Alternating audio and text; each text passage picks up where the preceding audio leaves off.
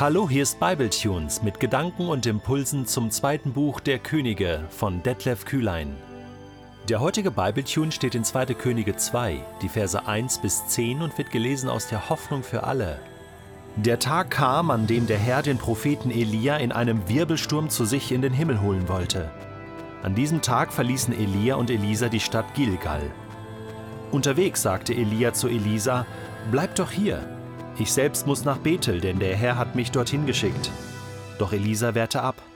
So wahr der Herr lebt und du selbst lebendig vor mir stehst, ich verlasse dich nicht.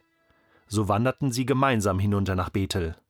Dort kamen ihnen einige Prophetenjünger entgegen, die in Bethel zusammen lebten. Sie nahmen Elisa beiseite und fragten ihn: Weißt du es schon? Der Herr wird heute deinen Lehrer zu sich holen. Ja, ich weiß es, antwortete Elisa. Redet bitte nicht darüber. Wieder sagte Elia zu seinem Begleiter: Elisa, bleib doch hier, ich muss weiter nach Jericho, denn der Herr hat mich dorthin geschickt. Elisa antwortete: So wahr der Herr lebt und du selbst lebendig vor mir stehst, ich verlasse dich nicht. Sie wanderten gemeinsam weiter und kamen nach Jericho. Auch hier sprachen einige Prophetenjünger, die in der Stadt wohnten, Elisa an und fragten ihn: Weißt du, dass der Herr deinen Lehrer heute zu sich holen wird? Und wieder antwortete Elisa, Ja, ich weiß es, sprecht bitte nicht darüber. Elia forderte Elisa zum dritten Mal auf. Bleib du doch hier, ich muss weiter an den Jordan, denn der Herr hat mich dorthin geschickt. Doch Elisas Entschluss stand fest. So wahr der Herr lebt und du selbst lebendig vor mir stehst, ich verlasse dich nicht. Daraufhin gingen sie gemeinsam weiter. Fünfzig Prophetenjünger aus Jericho folgten ihnen. Als Elia und Elisa den Jordan erreichten, blieben ihre Begleiter in einiger Entfernung stehen. Elia zog seinen Mantel aus, rollte ihn zusammen und schlug damit auf das Wasser. Da teilte es sich und die beiden konnten trockenen Fußes das Flussbett durchqueren. Am anderen Ufer sagte Elia zu Elisa: Ich möchte noch etwas für dich tun, bevor ich von dir genommen werde. Hast du einen Wunsch? Da antwortete Elisa, ich möchte als dein Schüler und Nachfolger doppelt so viel von deinem Geist bekommen wie die anderen Propheten. Elia wandte ein, das liegt nicht in meiner Macht. Aber wenn du siehst, wie ich von hier weggeholt werde, dann wirst du erhalten, worum du gebeten hast. Wenn nicht, dann geht auch dein Wunsch nicht in Erfüllung. Ist dir eigentlich klar, dass Gott absolut souverän ist? Klar, du hast das schon mal gehört. Gott ist souverän. Aber was heißt das? Was bedeutet das? Im Klartext bedeutet das, dass Gott tun und lassen kann, was er will. Er ist absolut souverän. Natürlich hat Gott sich in seiner Liebe zu uns Menschen gebunden an verschiedenen Verheißungen, er hat den Menschen Versprechungen gemacht und daran hält er sich. Er hat Bünde geschlossen. Und natürlich gibt es gewisse Gesetzmäßigkeiten in dieser Welt. Aber Gott ist jederzeit, und das bedeutet Souveränität, in der Lage, das zu durchbrechen. Einfach mal was anderes zu tun. Und schon in der Urgeschichte, auf den ersten Seiten der Bibel lesen wir, dass Gott den Henoch einfach so von der Erde gepflückt hat. Der ist gar nicht gestorben, sondern mit 365 Jahren in den Himmel aufgenommen worden. Da habe ich schon immer mal gedacht, das wäre doch cool, oder? Nicht sterben zu müssen, sondern einfach weil Gott es sagt und irgendwie einen guten Tag hat, sagt er so, den Detlef, den nehme ich mal zu mir in den Himmel. Aber Achtung, da stand dabei beim Henoch, denn er war gerecht, er wandelte mit Gott. Und das habe ich natürlich auch gelesen und dachte dann immer, okay, wenn das die Bedingung ist, dann habe ich noch viel zu tun. Elia erlebt genau das Gleiche der wird auch in den Himmel geholt. Und Kapitel 2 im zweiten Buch Könige beginnt genau mit diesem Hinweis. Der Herr wollte den Propheten Elia an diesem Tag zu sich in den Himmel holen. Und Elia wusste das und Elisa wusste das und alle Prophetenjünger damals, habe ich so den Eindruck, wussten das auch. Das war der Tag und eigentlich fürchtet man sich ja vor seinem letzten Lebenstag, aber auf diesen letzten Lebenstag kann man sich doch nur freuen, oder? Wenn man weiß, heute werde ich von Gott im Himmel in die Arme geschlossen, um jetzt mal bildlich zu sprechen, aber so ist es doch. Und das alles nur, weil Gott souverän ist. So, jetzt kommen wir mal zu dieser Story hier. An diesem Tag verließen Elia und Elisa die Stadt Gilgal.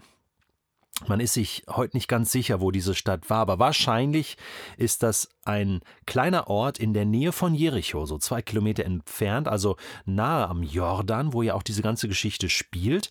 Da hat äh, Josua auch damals nach der Überquerung des Jordans äh, sein Lager aufgeschlagen. Das war das Basislager, ne, Eroberung von Jericho und dann das ganze Land Kanaan eingenommen dieses Gilgal. Aber jetzt ist ein bisschen komisch, weil äh, Elia geht ja jetzt los. Da ist eine, eine Riesenwanderung an diesem Tag angesagt. Und zwar Teil 1 erstmal nach Bethel, Teil 2 dann nach Jericho, Teil 3 dann zum Jordan. Und das sind Luftlinie mal locker 40, 50 Kilometer. Also, ne, Gilgal hoch nach Bethel, dann wieder runter nach Jericho und dann zum Jordan. Wie die das an einem Tag geschafft haben, keine Ahnung waren halt Propheten, die waren fit, vielleicht auch sehr geistgesteuert und deswegen konnten die gut laufen. Äh, da gab es ja schon mal so eine Geschichte, ne, dass der Elia so Kraft bekommen hat und dann ganz viel laufen konnte. Ja, irgendwie so. Ne? Der Mantel macht's oder die Portion Geist, äh, so eine gewisse Übernatürlichkeit hat diese Geschichte sowieso. Da müssen wir uns nicht drum wundern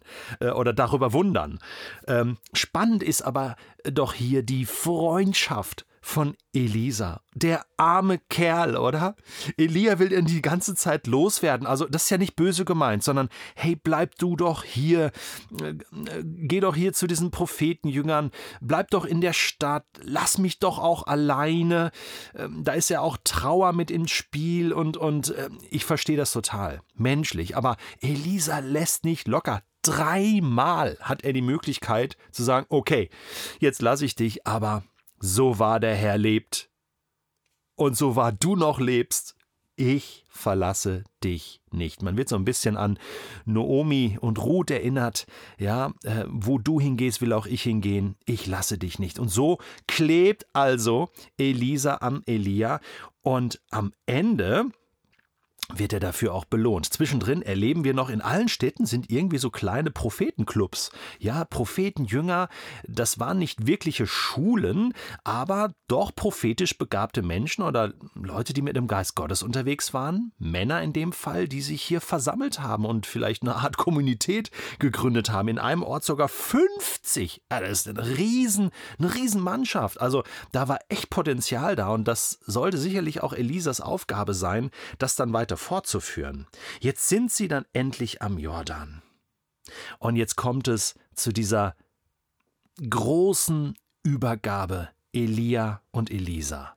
Was ist das für eine Szene? Überhaupt, wie das Ganze anfängt, oder? Jetzt, Elia zog seinen Mantel aus, das ist dieser Prophetenmantel, den er bekommen hat von Gott. Er rollt ihn zusammen und schlägt damit das Wasser und jetzt teilt sich der Jordan, so wie damals, als die Bundeslade von der anderen Seite mit Josua kam, sich das Wasser teilte und stillstand, konnten sie trockenen Fußes durch. Auch hier dieselbe Herrlichkeit Gottes. Es ist ja nicht Elia, der das hier macht, überhaupt nicht, sondern es ist die Gegenwart Gottes, die Macht Gottes, die Souveränität Gottes, so dass er trockenen Fußes da durchgeht und Elisa natürlich mit, ja.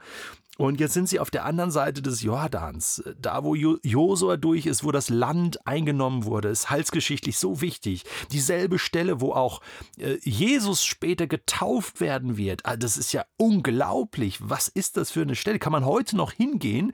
Ja, Jericho, dann runter zum Jordan und dann bist du da so geschichtsträchtig, da ist die pure Gegenwart Gottes. Hier hat alles angefangen und hier hört es auch für Elia, dem großen Propheten, auf. Und er soll nicht sterben, sondern er soll von Gottes Herrlichkeit erfasst werden und in den Himmel genommen werden. Und zum Schluss fragt Elia Elisa, und kann ich noch was für dich tun? Natürlich bekommst du meinen Mantel, den, den hat er dann später auch an. Aber hast du einen Wunsch? Und ich meine, das ist immer so elf Meter aufs leere Tor, oder sage ich immer. Ähm, ähm, hast du noch einen Wunsch? Ja. Und was wünscht man sich dann von einem großen Propheten? Elisa wünscht sich den Geist Gottes. Und zwar nicht nur einmal, sondern zweimal. Doppelt so viel, weil er genau weiß, mit diesem Geist Gottes werde ich es schaffen, werde ich auch in die Fußstapfen des großen Elia gehen können. Was für eine unglaubliche Aufgabe wartete auf Elisa. Und jetzt wird spannend. Wird dieser Wunsch erfüllt werden? Elia sagt, das liegt nicht in meinen Händen. Es liegt in Gottes Händen. Und Gott kann das tun, weil er ist ja souverän.